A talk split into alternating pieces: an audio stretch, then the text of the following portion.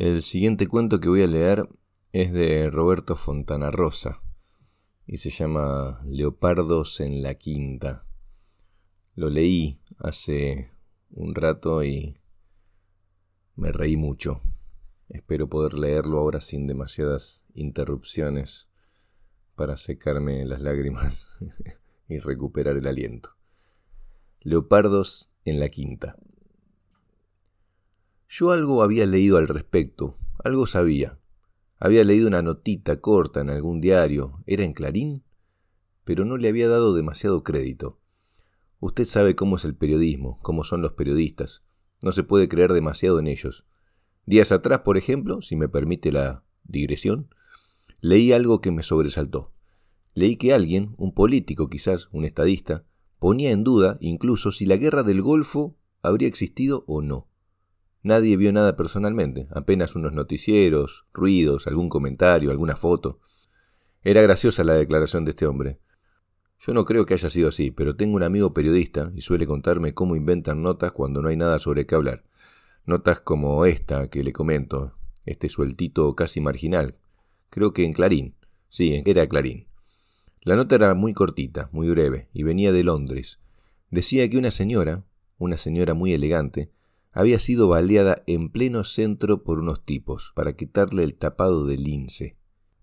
Esto no sería demasiado extraño después de todo. Uno ve las cosas que ocurren aquí, pero lo raro es que el cable decía que no era el primer caso, que era el tercero, y que se sabía que había cazadores que ya no viajaban al África o al Asia en busca de sus presas para quitarles la piel, sino que directamente acechaban a mujeres pudientes en las grandes ciudades y las mataban allí, Agregaba que eso no obedecía a un rasgo de indolencia o falta de espíritu de sacrificio de estos cazadores, sino a que los linces, por ejemplo, como otras clases de grandes felinos, estaban en extinción y casi no quedaba ninguno en estado salvaje. Le aseguro que, cosa poco habitual en mí, pensé en mi esposa.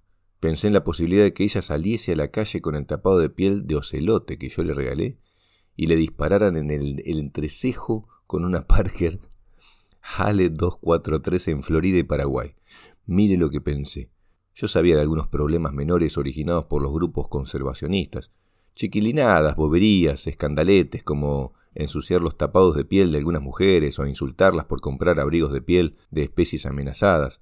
Como si mi mujer tuviese alguna cuestión personal contra el ocelote. Como si mi mujer supiese incluso qué es un ocelote. Pero si yo no le di crédito a la información fue por otra cosa. Yo soy cazador, he cazado toda mi vida y conozco a los cazadores, y supuse que la caza de una mujer envuelta en pieles debía configurar una aventura muy pero muy poco atractiva.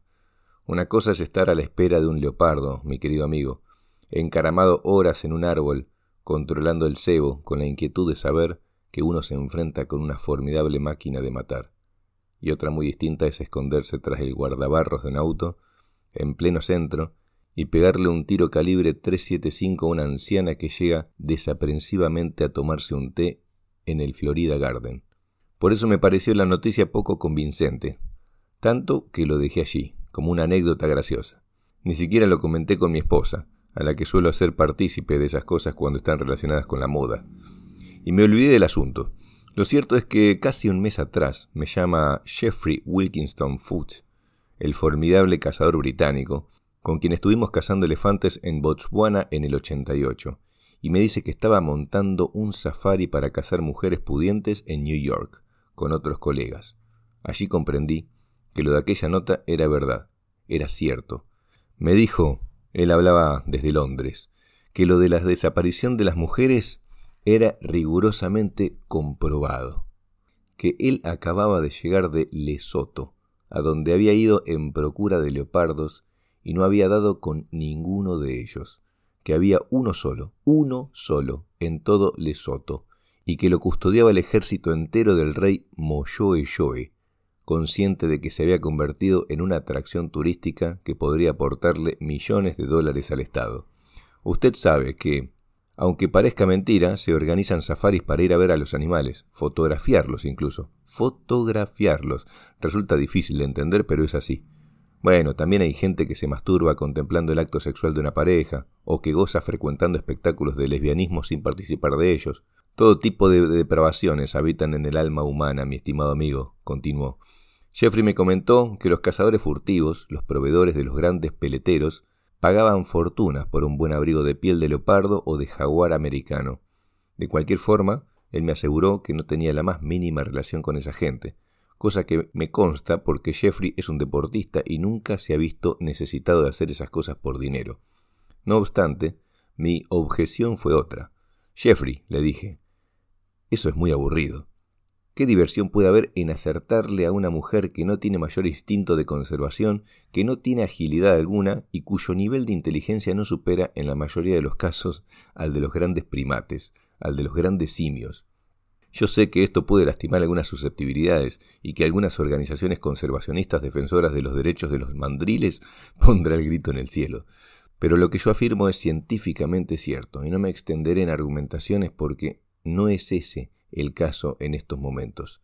Te equivocas, me dice Jeffrey desde Londres. Te equivocas, Charlie. Acá se ha despertado un sentimiento de temor y prevención ante las damas de la mediana y alta sociedad, y muchas de ellas han acudido a contratar guardaespaldas para contrarrestar el peligro de las cacerías. Muchas de ellas llegan a movilizar consigo dos o tres custodios bien armados y mejor entrenados. Algunos incluso salidos de los servicios de seguridad o de las fuerzas especiales, de los SAS, por ejemplo, con una destreza fenomenal en el combate urbano y en la desactivación de emboscadas. Y aquello me entusiasmó, se lo juro. Aquello cambiaba las cosas en grado sumo. La posibilidad de riesgo, la conciencia de que la eventual presa tiene defensa, la convicción de que uno arriesga también el pellejo, da a la cosa el atractivo lógico que nuestro oficio, el más viejo del mundo quizá, siempre ha tenido. De lo contrario sería como sentarse en un bote y fusilar patos que están nadando tranquilamente en el agua. Además, Jeffrey me contó que irían también Whitmore, el canadiense, y Tatiano Rondi, un italiano divertidísimo con quien una vez matamos 324 kudus en una tarde. Eso terminó de convencerme. Besé a mi esposa y me fui para New York. Cuando llegué, Jeffrey terminó de asesorarme sobre el mecanismo operativo, ya que en el avión me había pasado pensando en una cantidad de detalles que en un primer momento no tuve en cuenta. La ropa, por ejemplo. Jeffrey fue claro. Usaríamos la misma ropa de siempre, las botas, las chaquetas camufladas, las gorras, e incluso Rondi podría usar su eterno sombrero de ala ancha con plumón verde, tan ridículo que le había quedado de los Bersaglieri y al que no quiere abandonar por nada del mundo. Nos dijo Jeffrey, y tenía razón, que en una ciudad como Nueva York, con la cantidad de locos que hay, con la cantidad de excéntricos que hay, una ciudad donde uno puede vestirse como quiere y nadie le dice nada, una ciudad donde usted, y perdóneme el término, usted puede salir con un sorete en la cabeza y nadie lo mira.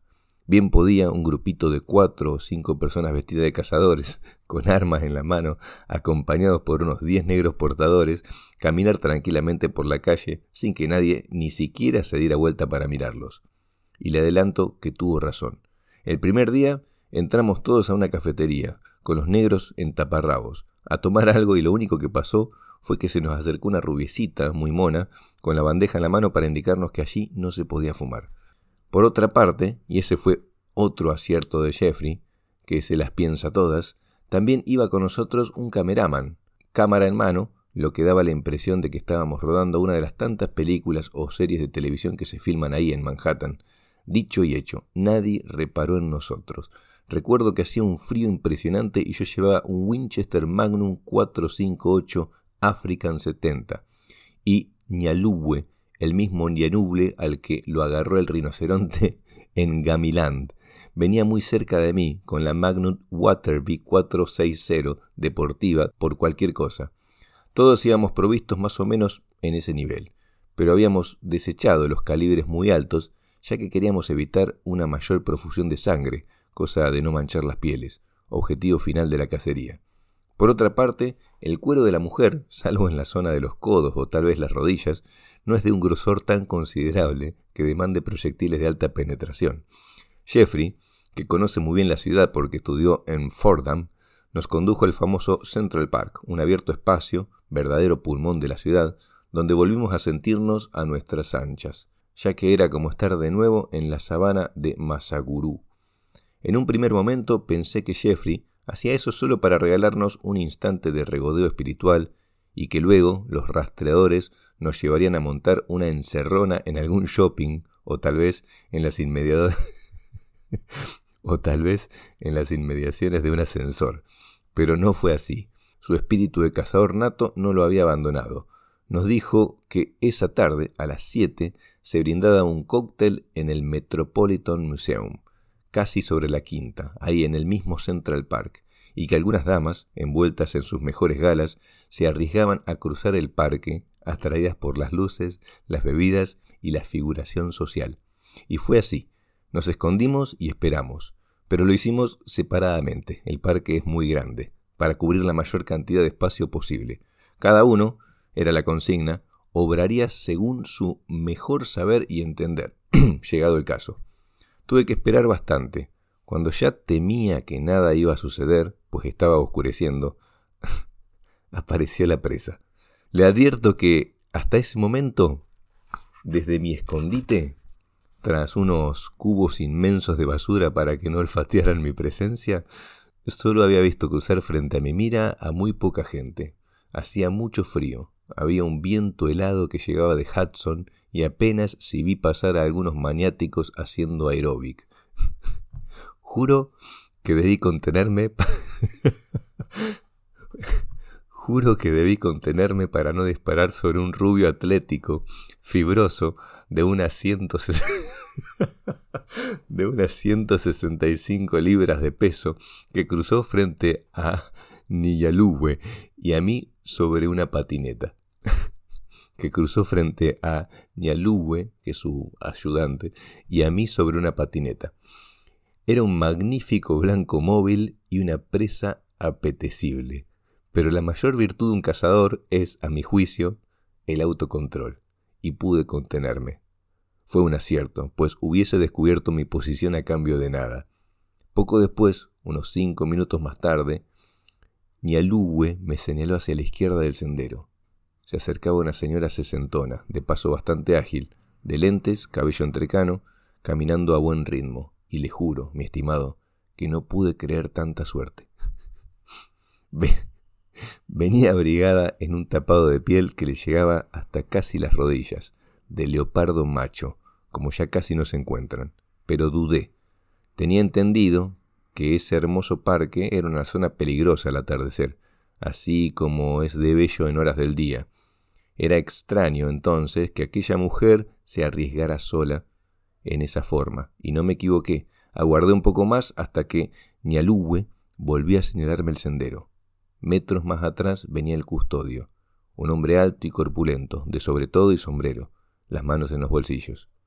Habría que moverse rápido y meter por lo menos cuatro disparos bien puestos, dos sobre la mujer y dos luego sobre el custodio. Estaban ambos a unos quince metros y la caída del sol los recortaba contra el verde de la arboleda, de modo que configuraban casi siluetas de tiro. Dejé pasar unos metros a la mujer frente a mi puesto, cosa que también su custodio entrase en mi área de disparo. No importaba que ella se me alejase un tanto, ya que quería dispararle en la región occipital, tras la oreja, para derrumbarla de un solo tiro y no arruinar la piel de leopardo. Apunté y tiré. La mujer cayó como si le hubiesen pegado con un bate de béisbol detrás de las rodillas. Giré la Winchester hacia el custodio y antes de que hubiese quitado las manos de los bolsillos, le metí dos proyectiles SSG en medio del pecho y uno en la cabeza. En ese caso no me importaba perforar las ropas, pues no eran de un valor apreciable. Me incorporé detrás del cubo de basura y Iñaluwe, como un setter de caza bien entrenado, saltó hacia el sendero con un cuchillo de monte en la mano. Yo sabía que Ñaluwe podía desollar a una mujer en menos de cuatro segundos, cortando los sujetadores de los botones del tapado. Creo que nos perdió el estar atendiendo obsesivamente a la mujer. Ñaluwe no llegó a dar quince zancadas y vi cómo le volaba por los aires la mitad de la cabeza. Miré hacia el recodo del sendero y advertí a un hombre corpulento, de tapado negro, bien plantado sobre sus piernas abiertas en pose académica, apuntándome con un arma corta. Había un segundo custodio y venía retrasado. Sentí cómo la adrenalina se derramaba dentro de mí y una ola de transpiración me bañó entero. Sin apuntar, giré la... sin apuntar, giré la Winchester hacia él y disparé dos veces. Oí también, junto a mi mejilla, el silbido de un balazo. El hombre desapareció. Nunca sabré si pude herirlo. Jadeante, excitado como pocas veces, me quedé esperando que atacara de nuevo, pero no lo hizo. Había huido. Posiblemente vi a su protegida muerta, habrá considerado la sideral diferencia de fuego entre mi escopeta y su arma corta, y optó por lo más inteligente, la retirada. Corrí entonces hacia Ñalúe y comprendí que todo ya era inútil. Le faltaba un pedazo grande de cabeza y estaba frío como una lápida. Miré hacia donde había caído la mujer y advertí que ya no estaba. Corrí hacia allí.